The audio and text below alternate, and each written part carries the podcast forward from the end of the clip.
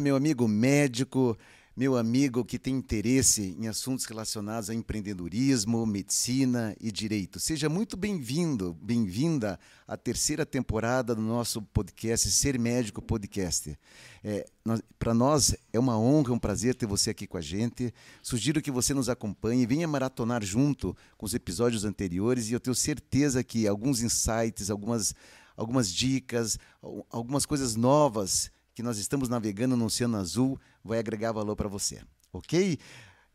Seja muito bem-vindo. Hoje nós temos a presença aqui de um querido amigo, né? Doutor Eduardo Moura, advogado. Depois eu vou te dar 30 segundos para você falar um pouquinho de você, tá? Ele faz parte da nossa equipe aqui, dos nossos apoiadores, que é o Pironte Advocacia. Temos aqui também como apoiadores, patrocinadores, a Petwell, um plano 100% digital na área pets e também o pessoal da Conecta Doc. Essa temporada, terceira temporada, é uma parceria oficial com o Hospital Ipo e com o Eco Medical Center. Agradeço também a presença aqui do pessoal da X People, branding, posicionamento e o pessoal da One Way que faz aqui toda essa parte aqui de host aqui dos podcasts de forma profissional. Doutor Eduardo, obrigado pelo seu tempo e vamos lá. Quero saber um pouquinho quem é o Doutor Eduardo, por favor. Bom, César, muito obrigado aí pelo convite. Bom, como você disse, eu sou advogado. É, sou um advogado por consequência, eu digo. Na verdade, sou muito mais hoje consultor do que advogado. Sou advogado de formação, mas eu trabalho é, já há aproximadamente há mais de 20 anos, já duas décadas com compliance. Comecei minha carreira lá em 2002. É, essencialmente na área de investigação de fraude, que, o compliance no Brasil ele ainda era muito incipiente nessa época. O compliance no Brasil ele começa a ter alguma relevância a partir de 2005. Mas eu já fazia parte desse cenário, fui né, sócio de uma consultoria aí durante muito tempo que foi vendida para uma Big Four, para uma grande empresa de auditoria em 2014. Fui compliance officer em algumas grandes empresas né, de, de, a nível nacional e hoje sou sócio-diretor de compliance LGPD na Peronte Advogados. A gente atua fazendo processos de né, é, implantação de áreas de compliance, planos de gerenciamento de riscos, é, processo de adequação à Lei Geral de Proteção de Dados, investigações defensivas também com o propósito de apoiar tomadas de decisão ou suporte a grandes leads. Então a gente tem uma equipe hoje grande né, de, de, de advogados e de, e de consultores nessa área, que é uma área que a gente vamos lá, né, César? Eu, vejo, eu, eu, acompanho essa área há muitos anos e ela, essencialmente, a partir de 2013, 2014 e, e, com o advento da Lava Jato, ela, ela acabou ganhando uma roupagem um pouco diferente. Ela, ganhou, ela acabou ganhando uma, uma ênfase um pouco diferente. E isso fez com que os processos de compliance nas empresas tivessem um aceleramento muito grande.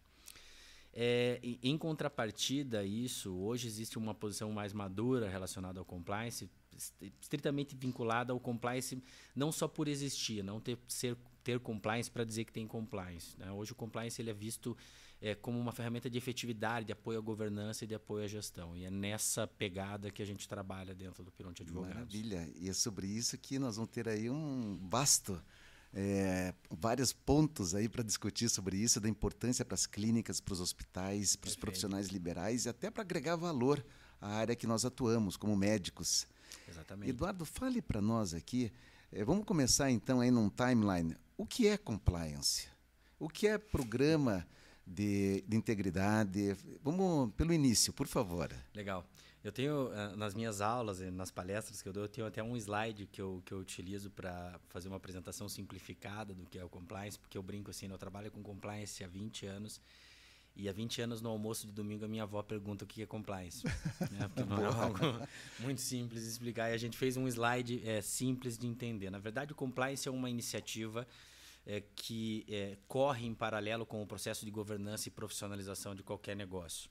Então, o compliance é uma ferramenta que, primeiro, parte sempre do pressuposto que organizações e líderes com um propósito ético. Então, uhum. né, para você ter compliance, você começa partindo de um propósito ético. Então, você é um empresário, você é um gestor, você tem um propósito ético, você está pronto para ter compliance.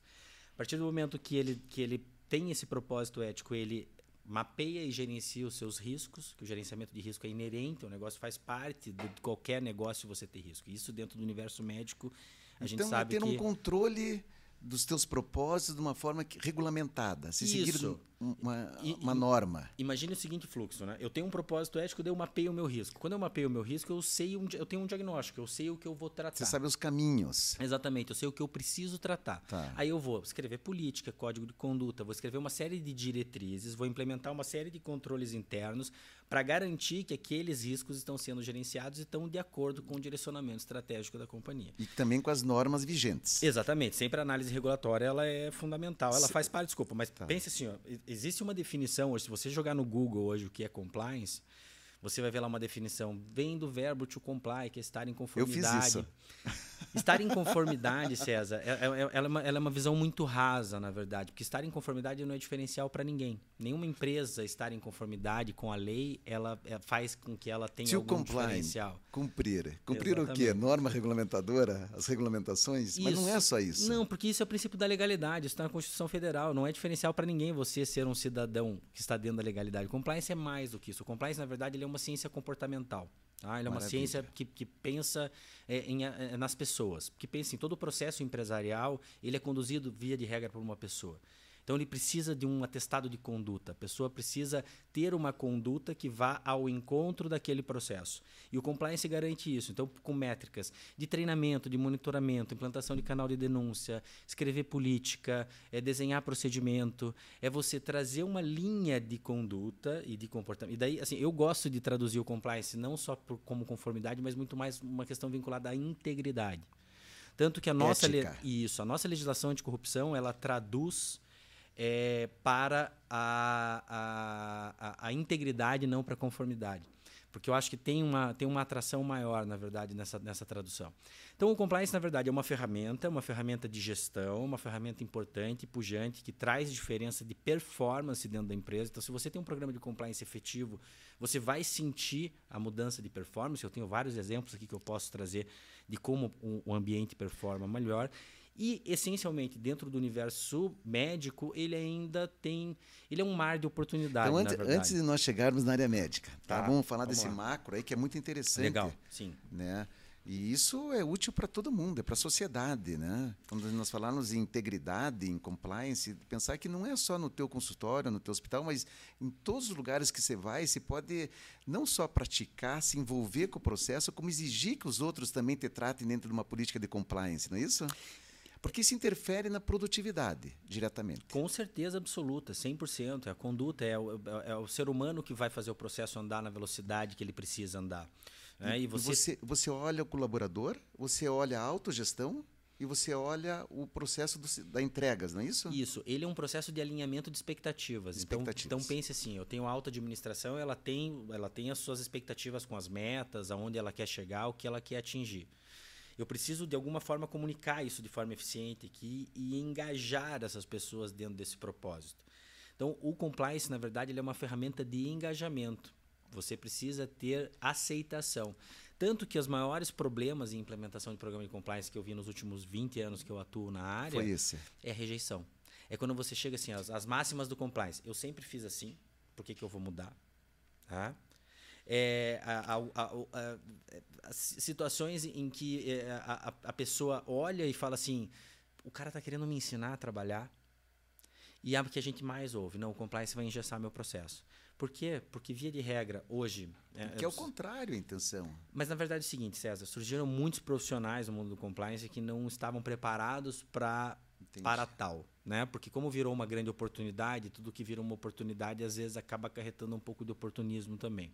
Entendi. Então tem gente que entende que compliance é controle e excesso de controle gera rejeição e rejeição gera a morte do programa de compliance. Então você tem que trabalhar com compliance. Uma, uma das coisas que pouco se fala dentro do, do universo da implementação de compliance, fala-se muito, por exemplo, sobre adequação legal. Ah, eu preciso adequar a empresa à lei.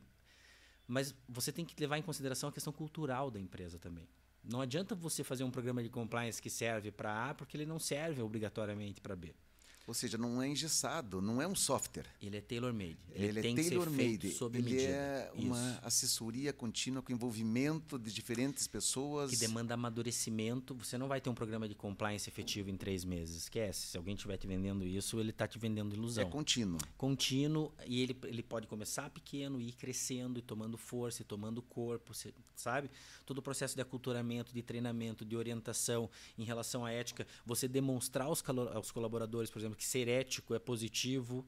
Né? Porque a gente vem de uma cultura, e daí a gente está falando de uma cultura nacional. Né? Gente, eu sou de uma, de uma geração ainda que foi criado dentro da cultura da lei de Gerson, que era a lei que imperava o nosso país até pouco tempo atrás. Perfeito. A, a, os nossos filhos provavelmente estão sendo criados de forma diferente do que a gente foi criado, mas eu fui criado numa época onde a gente olhava a situação e se satisfazia com aquilo. Falava, é assim, o Brasil é assim, a gente tem que se satisfazer com isso. Eu acho que essa nova geração está vindo para mudar essa visão e, e, a gente, como formador de opinião, agora tem essa obrigação de pagar esse legado para trás, né? de apagar, na verdade, essa, essa visão equivocada em relação a eu preciso me dar melhor. Não, quando você trabalha o teu ecossistema em prol de, de um propósito maior, você consegue conduzir isso de forma mais suave e engajada. Então, aquele empresário à moda antiga, que é o cara que quer ter lucro só para ele a todo custo, ele tem uma tendência a perder força dentro desse novo universo.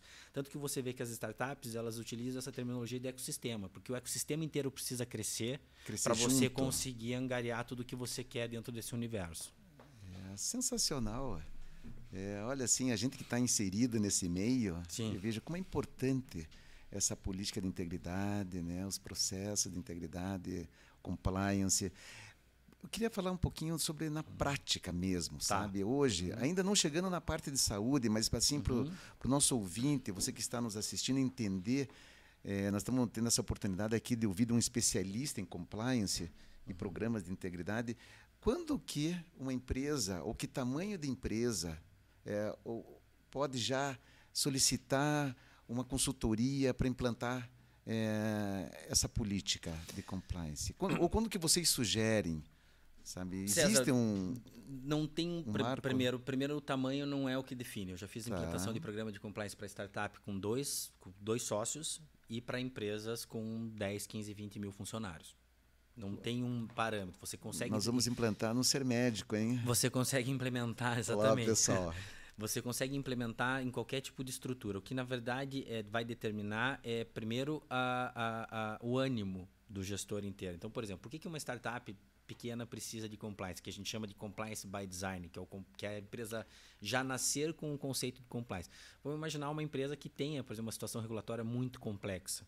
Ou uma startup que já está sendo preparada para negociar com ordem pública. Então a gente precisa já preparar ela dentro do conceito de um relacionamento com a gente público. É quase como se fosse obrigatório, né? Porque faz parte do já jogo. É, faz parte do core business. Do ela está vinculada ao core business, né? A gente atende lá no escritório várias empresas que vivem da negociação com órgãos públicos e estatais. E eles exigem, né? Ou pelo menos é, é uma garantia tua Exatamente. dos riscos que você está sujeito, Exatamente. né? Que multas altas. Exatamente. Então assim, a ênfase de um programa de compliance na prática ela é dada pela gestão de risco. Por exemplo, uma coisa que eu tento desmistificar nas minhas aulas, nas minhas conversas, o pessoal fala sobre ah, o compliance trabalhista, o compliance criminal, o compliance. Na minha opinião, isso não existe. Compliance é uma matéria e a ênfase do processo de compliance vai ser dado pela tua matriz de risco. Então, se a tua matriz de risco diz, por exemplo, que o teu problema na tua empresa ele é relacionado à anticorrupção, ele é relacionado a relacionamento com agentes públicos, o teu programa de compliance vai, vai ter uma ênfase lá. anticorrupção. Mas a empresa inteira vai estar sujeita à política de integridade. A empresa inteira. Não somente um setor, não é isso? Exatamente. Pelo menos é uma recomendação de vocês. Isso, o código de conduta, na verdade, ele tem que ser inclusive simples e sucinto porque ele vale desde o CEO da empresa até a equipe de limpeza, até a equipe de compras, até então é para o lado, para cima, para baixo, para todo lado, ele tem que valer, ele tem que ser único. O que vai dar uma ênfase mais técnica, assim, é, por exemplo, eu faço um código de conduta que serve para a empresa toda, tá? Lá no código de conduta, essa empresa que eu tô, coloquei como exemplo aqui, ela se relaciona com agentes públicos de uma forma mais é, efetiva. Então, isso quer dizer que eu preciso ter uma política de relacionamento com agentes públicos muito severa. Ela vai estar descrita num parágrafo lá no Código de Conduta, por quê? Porque esse todo mundo precisa saber. Agora, o meu time comercial, o meu time de licitações, que é aquele que está lá na frente, ele vai ter uma política específica, um treinamento específico, uma orientação específica, porque eles precisam. Então, você não dissipa energia onde você não precisa. Não adianta você fazer um treinamento de relacionamento com agentes públicos para os mil funcionários da tua operação, sendo que 50 deles só se relacionam com agente público. Então, essa inteligência e a maturidade que o processo de gestão de riscos traz. Entendi. Por isso que eu costumo dizer que um processo de compliance sem gestão de risco é a mesma coisa de você ministrar um remédio sem fazer um diagnóstico. Entendi. E tudo isso é mapeado. Ou Tudo isso- seja, entra, Tudo isso tem técnica. tem técnica, Hoje, né? por tem exemplo, fases. existe, existe uma ISO, tá? existe uma norma ISO específica para programas de compliance, que é a ISO 37301. É uma ISO que ela entrou né, em vigor no final do ano passado. É, ela é uma ISO já certificável, então a gente já conduz processos de certificação para os nossos clientes é, na ISO 37301. E é uma ISO que traz todos esses parâmetros. Que regras você precisa para ter um compliance efetivo? Porque aqui a gente tem mais uma pegadinha, César, que a questão é a seguinte. E por Conte isso que o nós. universo do compliance ele está em polvorosa. É. A gente tem é, a seguinte situação: a nova lei de licitações, a 14133, ela fala que as empresas que negociam com a ordem pública em grande vulto vão precisar demonstrar efetividade do seu programa de compliance. Ou seja, querem ver na prática o resultado. A já. legislação antiga falava só sobre a presença de programas de compliance. tem Agora, ela está exigindo efetividade. resultado. E essa palavra muda muita coisa, porque demonstrar efetividade num programa é muito complexo.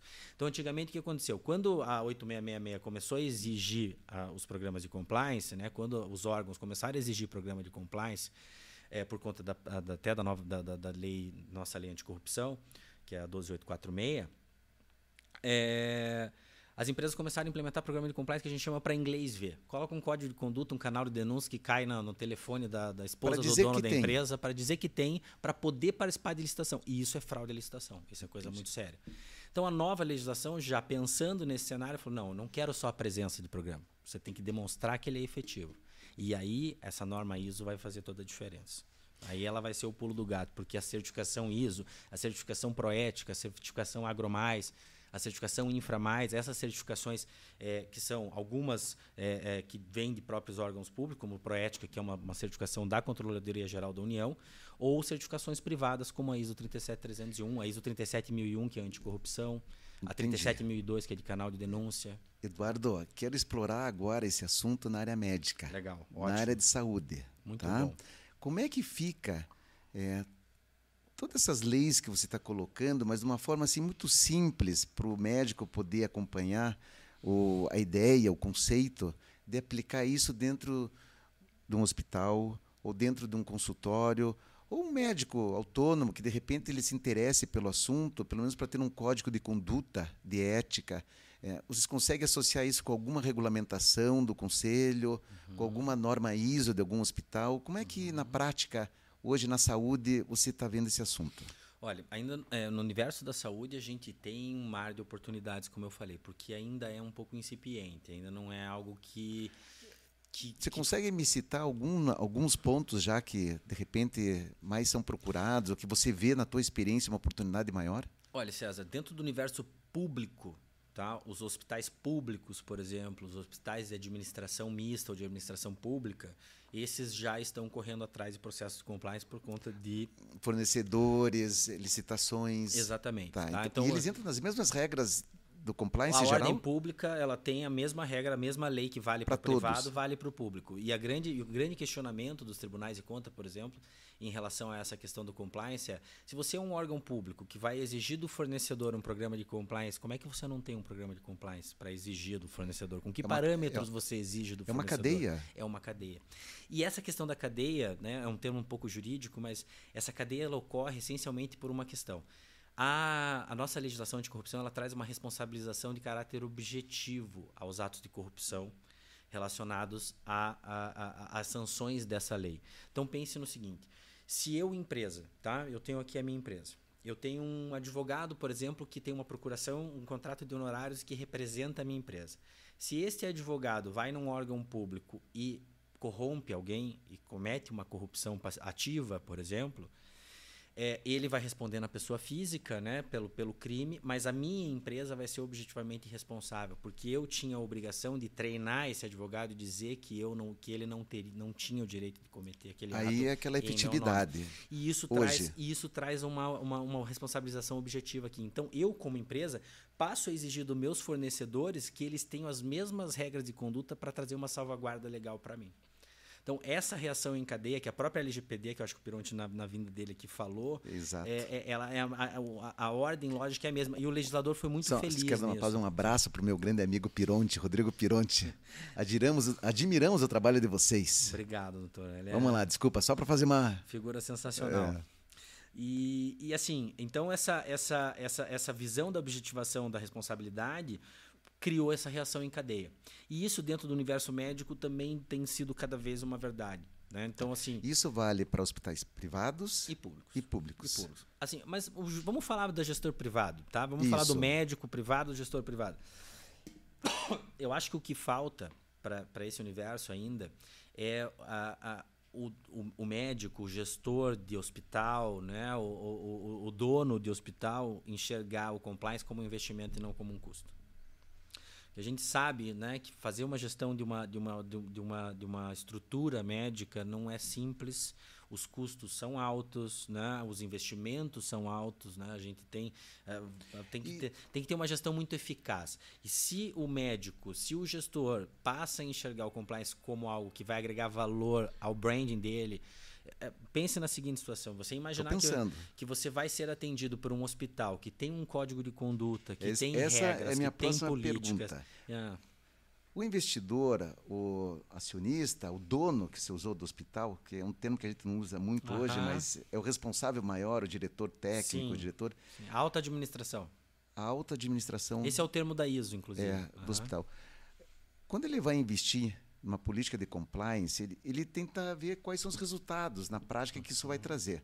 Você consegue me pontuar algumas coisas assim práticas de como que o cliente final dele, que é a percepção do paciente em relação a todo o ecossistema de saúde que ele está dentro, que é a parte do hospital de, de tecnologia, de, é, a parte de, de hotelaria, uhum. a parte de corpo clínico, como é que o cliente final, que é o paciente, vai ter essa percepção que aquele hospital tem uma política de integridade, uma política de compliance. Eu, eu acho que o primeiro Eu fui impacto, claro com a pergunta ou não? Com certeza, Para ver o resultado 100%. na prática. Eu acho que o primeiro, a, primeira, a primeira forma de sentir o resultado é no atendimento já. É no teu corpo de atendimento. Você já vê que a forma atendimento como, clínico dos médicos, dos médicos, dos enfermeiros, dos recepcionistas, do time, do corpo, do corpo inteiro. Né? Porque então, eles precisam tem... estar integrados num comitê lá, de repente, específico comitê do comitê de o ética. Comitê de ética, exatamente. todos, independente da liberdade ou não, não vamos falar que eles não têm a liberdade de atuarem como médicos, mas eles seguem uma conduta. Vamos separar a função médica da função empresarial. Exatamente. Isso é importante destacar. porque Esse é um assunto sensível para o médico. O médico não, não consegue diferenciar isso. Mas é, vamos pensar, é muito semelhante tá com a advocacia. A gente faz programa de compliance, tem um programa de compliance muito robusto dentro do escritório. E nós temos o Estatuto da Advocacia. Certo? Então, certo. Nós, nós, advogados, somos regidos por um instituto, por uma lei federal. E na, tenta jogar rege... isso para o médico que está aí do outro lado nos assistindo, entender como ele como médico, como ele, é que ele vai entender essa conduta? Ele como médico também tem uma, né, também tem uma lei que rege, né, e que rege a conduta dele como médico, como profissional médico. Mas dentro, dentro de, de uma, dentro de uma do, corporação, dentro de uma corporação, ele é um funcionário, ele é um gestor, ele é alguém que tem que seguir e tem regras uma conduta. e tem que ter uma conduta que é esperada pela empresa. Ponto. Então, separar essa visão do profissional médico do profissional que, que é colaborador de uma empresa. Né? Quando você é colaborador de uma empresa, você tem uma norma ali dita que ela precisa ser seguida. Obviamente, ela não pode ir de encontro com a legislação maior. Então, por exemplo, eu não posso. Eu tenho uma regra lá no Estatuto da OAB, por exemplo, dentro do meu escritório, que eu não posso infringir com o meu código de conduta, dizer diferente do que diz a lei, porque daí é não compliant, ele está fora da realidade legal e regulatória do país. Então, óbvio que o código de conduta, por exemplo, de um hospital, ele tem que seguir toda uma regulação. É super complexo fazer um processo de compliance dentro de um hospital. Eu já fiz alguns, tanto em hospital público como privado. Imagina, é muito complexo. Porque você tem que fazer um estudo regulatório muito bem feito, porque nada pode conflitar com aquilo que é regulado por lei. Tá? Mas as melhores práticas de mercado têm que ser trazidas. Né? Discutir questões de assédio sexual, de assédio moral, que o compliance discute o tempo todo treinar, orientar. Você tem um canal de denúncia para os colaboradores, não é um canal de denúncia para os pacientes, é para os colaboradores internos, porque ali existe uma relação de trabalho também. Não é só uma relação é, médico-paciente, existe uma relação de trabalho entre os colaboradores, o médico interage com a enfermeira, a enfermeira interage com o recepcionista. Então, essas relações humanas precisam ser parametrizadas por uma regra de conduta e o compliance apoia nesse, nesse processo. Então, isso vai trazer como resultado prático um ambiente mais ético, mais é, coerente com, a com as regras, com as melhores práticas de mercado. Consequentemente, esse time vai performar melhor e, consequentemente, o paciente vai entender e vai enxergar isso. Eu fico pensando o seguinte, né? Eu, imaginar que eu vou me treinar num, num, hospital que tem uma regra de conduta, que tem um código de conduta, que tem. Isso vai me vai fazer pensar. Eu que Você entendo. vai perceber eu que entendo de compliance, eu já, vou, eu já percebo o processo. Né? Pô, isso aqui tem rastreabilidade, isso aqui não tem. Esse meu prontuário, será que ele vai estar tá rastreável? Se eu vou conseguir acessar, isso aqui dá um problema. Então, essa questão da evidenciação e da rastreabilidade é outra coisa que o processo de compliance agrega muito. Né? E a implementação de controles internos. Está dentro de um que sistema. interfere na produtividade do hospital. Com certeza. E talvez aqui, me corrija se estiver é, enganada, o terceiro ponto seria até de repente, porque hoje toda estrutura é, empresarial, uma corporação, seja um hospital, seja uma clínica, ela pode mais tarde vir a fazer um processo de aquisição. Aí, é, aí, é, aí nem se fala. Aí quando a gente está falando em M&A, Daí a gente tem uma situação. E, e é, esse é um ponto que pode agregar um valor enorme, até ser um pré-requisito, não é isso? Isso, até voltando na pergunta anterior que você fez, quando que a pessoa vai pensar em compliance? Exato. Quando que uma startup começa a se preocupar de verdade com compliance? Quando o fundo bate na porta, manda do diligence e fala assim. Daí ela corre atrás. Como é que é teu sistema de compliance? porque para o fundo de investimento isso faz muito, muito sentido. Até para você ver se o sistema de compliance da empresa que você está adquirindo tem Ele... fit com a tua cultura. Exato. Tá? Então isso hoje... Assim, e até pelos passivos, né? Que pode, pode vir a ter. Exatamente, exatamente. Para você entender quem, quem está trazendo um monte de gente para dentro do, da tua casa, quem que você está trazendo. Isso quando a gente está falando em incorporação ainda, quando a gente está falando em fusão, é mais complexo ainda, porque a gente está pegando uma cultura A, uma cultura B e está fundindo dentro de um lugar só. Né? Quando é um fundo de investimento, ele vai pensar mais em, mais em risco. Né? Se esse cara tem um compliance bem efetivo, ele tem um cenário de risco mais controlado, o investimento é mais seguro. Ponto. Essa é a, essa é a métrica. Agora, quando a gente está falando em incorporação, tem um fit cultural aqui, um fit cultural aqui, eu preciso casar esses dois fits. Funciona? O sistema de compliance deles bate com o meu ou nem tem sistema de compliance? Como é que essa turma vai se agregar ao meu? Então, é, é nesse cenário de fusão e aquisição, nesse mundo agora né, dos mercados de VC, é, faz muito sentido ter compliance. Faz muito é, sentido. E no mesmo. início aqui do nosso bate-papo, você falou que algumas empresas já nascem é, com, com esses insights, com esse mindset de compliance, né? Mesmo sendo somente um, um credo, sabe? Aqueles antigos credos de conduta. É, um, dois, três, quatro, cinco, mas já tem uma sementinha que vai virar um programa de integridade. Exata, é, é exatamente esse o ponto. Exatamente, você pegou exatamente o espírito. Tem, quando a gente faz, por exemplo, código de conduta para startup, eu costumo, eu gosto de fazer então, assim. Então, logo no início já vale a pena, de repente, trocar uma ideia, Sim. né? E não é um código complexo. Eu costumo, eu gosto de fazer código para startup assim, 10 bullet points. Siga isso aqui, que é, são as sementinhas que é, nós vamos plantar no é, programa. Os 10 mandamentos. Daqui a gente vai desdobrar tudo que vocês precisam ter lá para frente, mas vamos definir 10 coisas que são de fato importantes para vocês dentro da cultura da tua empresa. Então, por exemplo, já defini no começo, a minha empresa vai se relacionar com a gente, a minha empresa não vai aceitar nenhum tipo de corrupção. Isso Bom, vale para um consultório. É, lógico. Com certeza né? absoluta, com certeza absoluta.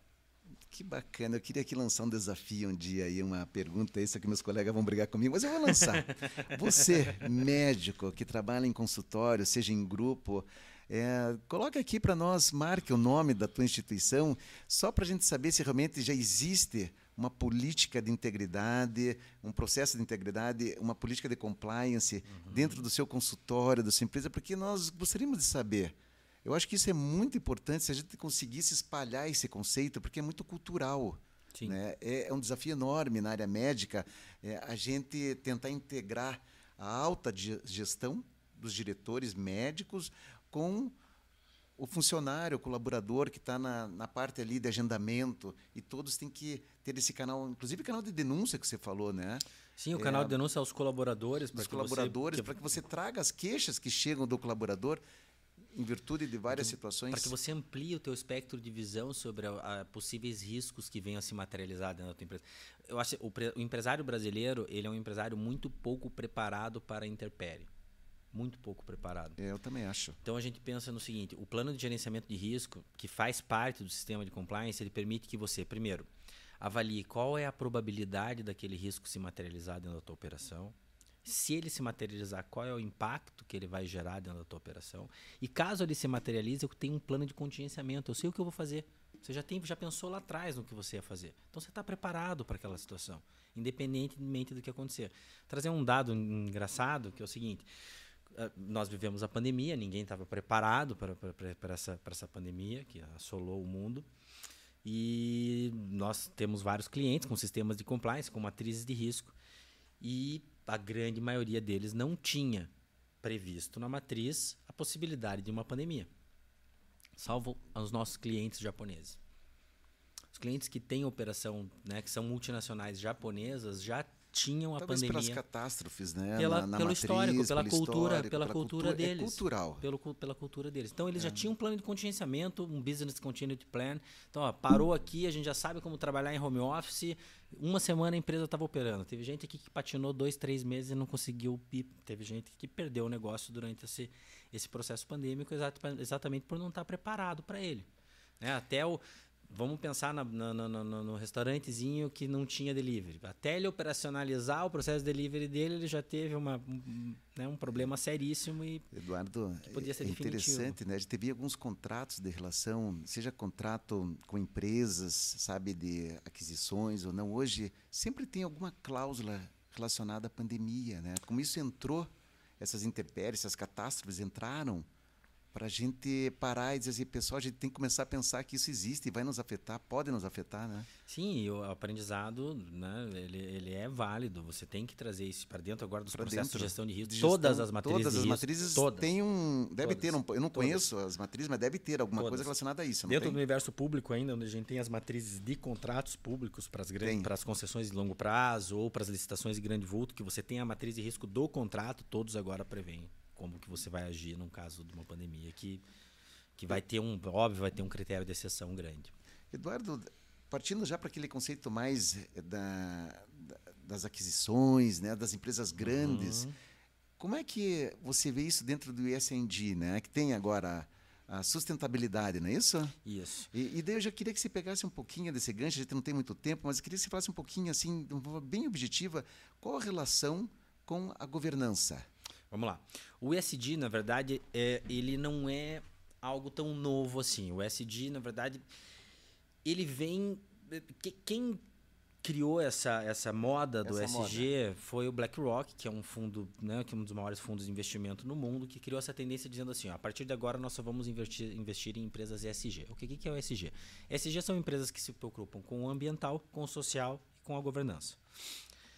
A parte é, ambiental ela já é tratada há muito tempo dentro do Sim. universo empresarial. É algo que, né, que, que, que, tem essas iniciativas até de greenwashing, uma pessoa que diz que é ambiental, mas na verdade não é ambiental. Isso a gente, né, a gente viu acontecer muito.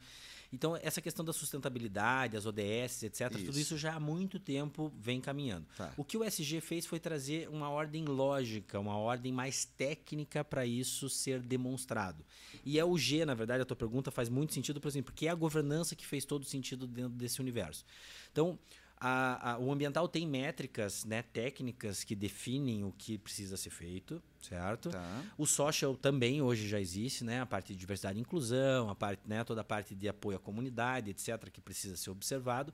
Mas a governança que trouxe a técnica, que trouxe o como vai ser feito, como vai ser controlado isso. Então, a métrica de governança traz a primeira a profissionalização da gestão, que dentro do Brasil, onde a gente tem um universo de empresas familiares muito grandes, esse processo de governança ele é importante para o crescimento. Mas, mas então é, não é moda mais. Não.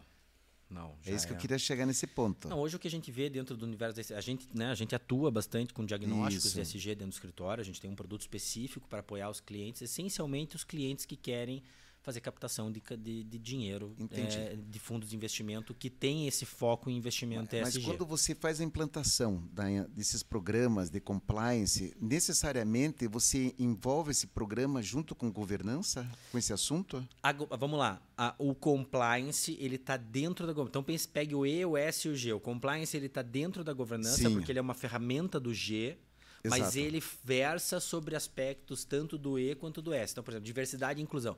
Diversidade e inclusão hoje é considerado uma viga dentro do universo do compliance. Ou seja, sem isso não, não funciona. Compliance. Se a tua empresa não tem iniciativa de diversidade e, e inclusão, a gente pode tombar como. esse assunto para hospitais.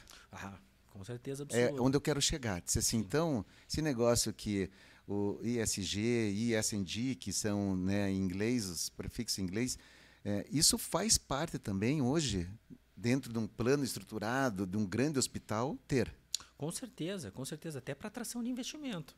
A gente está falando, Maravilha. né? A gente, por exemplo, a gente é, tem uma parceria muito legal lá com o escritório com o Hospital Pequeno Príncipe, que tem a primeira unidade é, né, hospitalar carbono zero do Brasil. Então, esse, é, esse tipo de iniciativa para um hospital filantrópico, né, que tem né, terceiro setor, faz todo sentido. Para atração de investimento internacional, por óbvio né, que os investidores vão é, pensar nesse perfil de investimento linkado ao terceiro setor. Né? Então, é, existe sim um diferencial competitivo, inclusive. Né? Pensando, né, eu quero crescer meu hospital, quero vender para um grande grupo. Né? Se você for pensar nesse sentido, o SG faz. É um diferencial. Com certeza. E até a questão da questão da gestão reputacional. Ah, eu estou jogando é. inclusão, diversidade, diversidade, todo o processo de apoio à comunidade que o hospital tem esse mote, né? Tipo, meu, meu hospital está inserido dentro de uma comunidade. O que, que eu faço para o meu entorno aqui? O que, que eu estou ajudando no meu entorno aqui? Então, essa questão do social pega bastante. O ambiental nem se fala, né? Tô falando, né? Você joga a parte de, de, de resíduos, gestão de resíduos dentro do hospital é super crítico, né? Regulamentado, inclusive. E a parte de governança agora é que eu acho que é onde tem muita oportunidade. Porque se você for olhar, todo hospital já se preocupa com o ambiental. O social é algo que faz parte da discussão também, mas os aspectos de governança eu acho que ainda precisam caminhar bastante, né? Você fazer a constituição de um conselho de administração, você trazer um CEO, um CFO, você profissionalizar a gestão para performar bem e reverter isso em prol dos pacientes. Então acho que todo esse processo de profissionalização ele faz muito sentido dentro de um país que ainda não, né, a gente ainda não é um país tão profissionalizado. Então a gente tem muita oportunidade. Eu acho que o empresário, né, o empresário da, da, da, área médica que enxergar é, o compliance, a governança como algo é, que pode trazer um diferencial, vai apostar num cavalo vencedor. Que bacana. Eduardo, show, sabe por quê? Porque você, eu vejo que você tem, se transborda conhecimento técnico. E, e, é um assunto realmente eu pesado, né? Muito, é que eu gosto muito, eu faço É muita tempo. lei, sabe? É muita, mas eu acho que você colocou de uma forma assim bem objetiva, bem clara, né? Eu tentei deixar um pouquinho mais simples para nós médicos aqui, mas eu é, eu confesso que achei muito interessante e tenho certeza que o nosso o nosso assim o nosso ouvinte que está do outro lado também vai achar porque realmente é importante que bom eu não acho, pode ser deixado de lado eu acho que o tempo que eu faço isso já me permite ter uma visão mais madura então eu, assim eu, eu tento não encher muita linguiça porque falar bonito em relação à compliance é fácil tem várias é, né? E quando você vai falar algo que, a pessoa, que o pessoal domina pouco, é muito fácil de você enrolar. Então, eu tento ter um, um approach mais é, é real em relação, mais maduro, mais real. Eu sei o que, que funciona e eu sei o que não funciona. Eu acho que assim, é, eu costumo dizer para os meus alunos, uma das máximas do compliance é que o erro ele gera aprendizado. Eu trabalhei numa empresa norte-americana que tinha na primeira, na primeira página do código de conduta deles assim, nós vemos riscos como oportunidades. E isso marcou a minha vida, porque é, dentro, dos, é, dentro dos erros existem os aprendizados. Então, eu sou um cara que entendo bastante compliance porque errei muito. E quando eu falo em relação à compliance, eu falo sobre aquilo que eu sei que dá certo, eu sei que dá, tem diferencial, eu sei que funciona. E eu acho que é por isso que, que, que, a gente consegue ter esse destaque que a gente tem hoje no mercado, porque a gente tem um approach muito real, um approach mais empresarial e menos jurídico sobre o compliance. Sensacional. Eu lembro aqui que o Eduardo é sócio responsável é, pela essa área de de política de integridade, de compliance e governança do Pironte Advogados, que estão apoiando essa terceira temporada do Ser Médico Podcast. Muito bacana se trazer essas informações. Tenho certeza que pode vir a contribuir muito para os médicos, para os hospitais, para os consultórios. Quem tiver alguma dúvida é só procurar o doutor Eduardo é, lá no Pironte. Eu vou fazer aqui uma brincadeira, como eu sempre tá. faço, tá? Eu não sei se você veio preparado ou não, mas toma uma golinha de água, por favor. é, assim você fica lá. mais.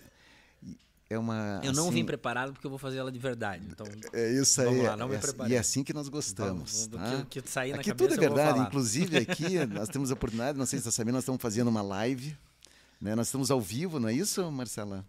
É, se tiver depois alguma pergunta, levanta a mão aí que nós vamos aproveitar o tempo do, do é, doutor Eduardo aqui para poder, de repente, dar mais uma pincelada em algum assunto específico. Tá bom, pessoal? Um livro. Um livro. É... A Boa Sorte.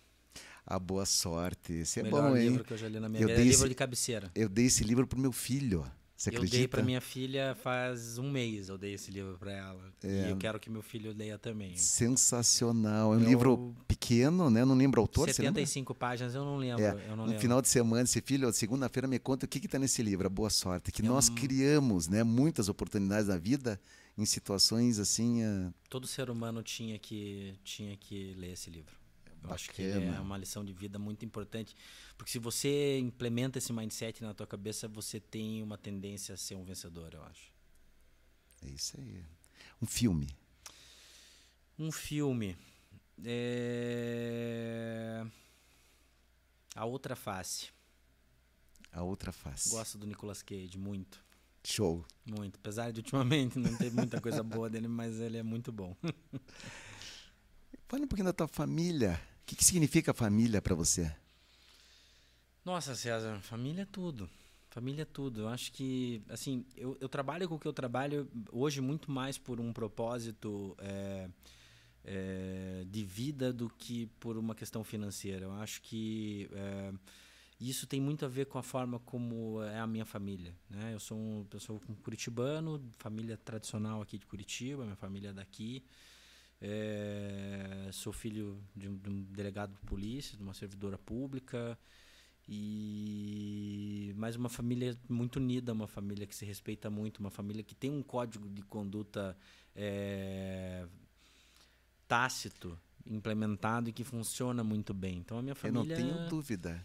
Para você trabalhar nessa área, você só conseguiria se realmente se fosse assim estivesse inserido no meio assim. Sim, sim. Né? Então, Isso é muito. Família bacana. é tudo. Família é tudo. Eu vivo para os meus filhos, eu vivo para minha esposa, eu vivo para pra eu, eu, eu, entendo como família, eu, eu abro um pouco o espaço, né? Eu, os meus sócios fazem parte da minha família, porque a gente vive intensamente muito a vida na Peronte Advogados. Então, é, eu tenho uma grande família e, e é por ela que eu, que, eu, que eu faço tudo que eu faço. Então, a família tem um significado absurdo para mim. Parabéns. E você sabe que vocês é, se transmitem essa cultura do escritório. A gente se gosta de verdade. Eu percebo. né? Isso é, é muito de cultura, né? E diz é. que a é. cultura vem de vocês, que estão no dia a dia ali, sempre trabalhando essas questões éticas, né? Essas Sim, questões. O, de... Os clientes até acabam sentindo isso. É. A gente, de fato, tem uma sensação de família, de proteção, de cuidado. De cuidado. E eu acho que isso acaba impactando na qualidade do nosso trabalho também, porque a gente se cuida, a gente se protege, a gente não deixa ninguém errar. Então, acho que isso, isso faz todo sentido dentro do nosso universo. Muito ali. legal. Maior riqueza? A maior riqueza, com certeza, são meus filhos. Quantos filhos você tem? Eu tenho dois e mais um que está para vir. Eu tenho uma Parabéns. menina de 17 anos, a Maria Eduarda. Eu tenho um menino de 13, que é o Leonardo. E agora está no forninho a Carol, Carolina, vai chegar ah, em dezembro. Dezembro? Agora. Felicidades. Dezembro. Muito bacana. Completa essa sentença para mim. Tempo é? tempo é importante e escasso. É, como é importante, né? Já estamos metade do ano, mas três Nossa meses, senhora, novembro, terminou. Desesperador. É. Tempo hoje é. Tempo, na verdade, é um tesouro. Acho que você. Cada vez mais a gente tem que tratar o tempo como um tesouro. Então, aproveitar. Eu acho que a gente tem que cuidar do tempo muito mais em relação à qualidade do que à quantidade hoje, porque a quantidade a gente sabe que ela está cada vez mais comprimida. Agora a qualidade, então assim, né, sempre que puder é, ler um livro, aproveite aquele momento. Sempre que você puder assistir um filme, aproveite aquele momento. Sempre que você estiver com a tua família, aproveite aquele Aqui momento. Aqui e agora. Isso, Não. isso. Vive intensamente cada momento porque eles estão passando cada vez mais rápido. Bacana. Uma mensagem final uma mensagem final. Aqui fique bem à vontade se quiser falar de algum projeto de vocês. Tá? Esse é o espaço que nós abrimos de coração para vocês, tá? Não, fique obrigado, bem à vontade. Obrigado. Bom, eu, eu acho assim, eu queria deixar como mensagem final. É, é, eu acho que a importância da integridade na vida de todo mundo. Eu acho que quando a gente começa a trabalhar com compliance, eu falo isso para os meus alunos, você passa a perceber, se perceber dentro de um ambiente de uma forma diferente. Então pense no seguinte: antes de trabalhar com compliance, eu não me preocupava tanto em parar o meu carro na guia rebaixada do meu vizinho. Uma coisa super simples, vamos pensar. Depois que você começa a trabalhar com gestão de risco, você começa a trabalhar com cenários prospectivos, a tua vida começa a, a, a, ser vista de uma, de, uma, de, uma, de uma ótica diferente. Então, hoje, por exemplo, eu não estaciono o carro na frente da guia rebaixada do meu vizinho, porque se ele tiver uma emergência médica com o filho dele, ele precisar sair rápido e eu estiver tomando banho, eu não vou tirar o meu carro na hora e ele pode ter uma consequência muito severa por conta de uma ação simples de não conformidade que eu tive. Então, é, esse, é, é, é, esse efeito borboleta né? Essa, essa, a, a, você entender o quanto as tuas ações impactam na vida do outro, eu acho que é algo que todo ser humano precisava conhecer e ter essa percepção. Né? Que as tuas ações aqui elas vão reverberar de forma positiva ou negativa. Então eu acho que assim, é, é, eu tenho um propósito e esse propósito ele está muito alinhado com o que a gente pensa dentro lá da Pironte Advogados, de que o compliance ele tem uma função social muito importante. Porque se eu consigo trazer a cultura da conformidade, trazer esse espectro de percepção aos colaboradores que eu interajo diariamente nos meus clientes, eu de alguma forma eu vou estar propagando algo positivo, vou estar trazendo um nível de consciência às pessoas diferente. E isso tá tudo, tem tudo a ver com o meu propósito de vida e com o que eu quero fazer para o resto da minha vida até eu morrer. Eu não quero me aposentar nunca disso, porque eu acho que é, essa é a gasolina, essa é a, é, é a energia que, que move a minha vida de forma geral. Eu acho que isso e, e essa, é, é, essa energia pode é, motivar e comover as pessoas de uma forma diferente também. Então a mensagem que eu quero deixar é, é busque entender o quão a integridade pode fazer a diferença na tua vida, às vezes não a curto prazo mas a longo prazo e qual é o legado que você quer deixar para frente. A gente, ali na Pironte Advogados, a gente acho que a gente tem essa sensação de família porque porque todos ali estão alinhados para o mesmo propósito. A gente quer ir para o mesmo lugar, a gente tem os mesmos valores, os mesmos conceitos. Né? E assim, é, somos um time absolutamente jovem, muito disposto, é, com um conceito de advocacia muito diferente. A gente, né, a gente tem um modelo mais mais startup, menos formal é, mais hands-on. Então a gente faz, a gente trabalha junto com os clientes, a gente vive a dor do cliente, a gente está junto com o cliente. E isso faz com que a gente tenha um nível de retenção de clientes muito grande. Quem entra ali nunca mais quer sair. E essa é a meta. Né? A gente hoje não tem uma política comercial de expansão muito agressiva, exatamente porque a gente se preocupa em manter quem já está dentro da nossa carteira, que faz parte da nossa família também. Muito bacana. E você transpira isso, sabia? obrigado. Não tem como negar. obrigado. Tá? Então, parabéns pelo trabalho. Obrigado, tá? César. Obrigado. Eu não posso aqui deixar de, de agradecer, então, mais uma vez ao escritório Pironte Advogados, aqui nossos apoiadores, o pessoal da Conecta Doc, tá? E o pessoal da Petwell. E também eh, o Hospital Ipo e o, o Eco Medical Center, que são nossos parceiros oficiais dessa temporada. Muito obrigado. Eu não sei se nós temos alguma pergunta, Marcela. Que bacana. Obrigado, Camila obrigado, Lopes, Camila. um abraço para você. Tá? E muito obrigado. Estamos encerrando então aqui né, o nosso 23 episódio do Ser Médico Podcast, com a presença aqui do doutor Eduardo. Muito obrigado mais uma vez. Obrigado César. por teu precioso tempo, como você falou, Imagina. é um tesouro, né? Obrigado. Eu, eu que agradeço, né? É um prazer. Você é um profissional que eu conheço, acompanho já há bastante tempo, né? A gente já tem, já teve uma relação profissional. E eh, eu admiro muito o teu trabalho, o teu posicionamento, né? Admiro muito esse trabalho que você faz aqui. Acho que abrir essa oportunidade é, para os profissionais é, falarem a outros profissionais sempre agrega valor. Então, sempre conte comigo para tuas iniciativas, né? Comigo, com o Pironte, com o time da Pironte Advogados, porque a gente sabe o quão sério você leva o teu trabalho e o quanto você agrega valor na vida dos outros. Ah, que bacana. Obrigado pelas palavras. Pessoal, então é isso aí. Damos por encerrado então esse episódio e bora lá. Vamos lá.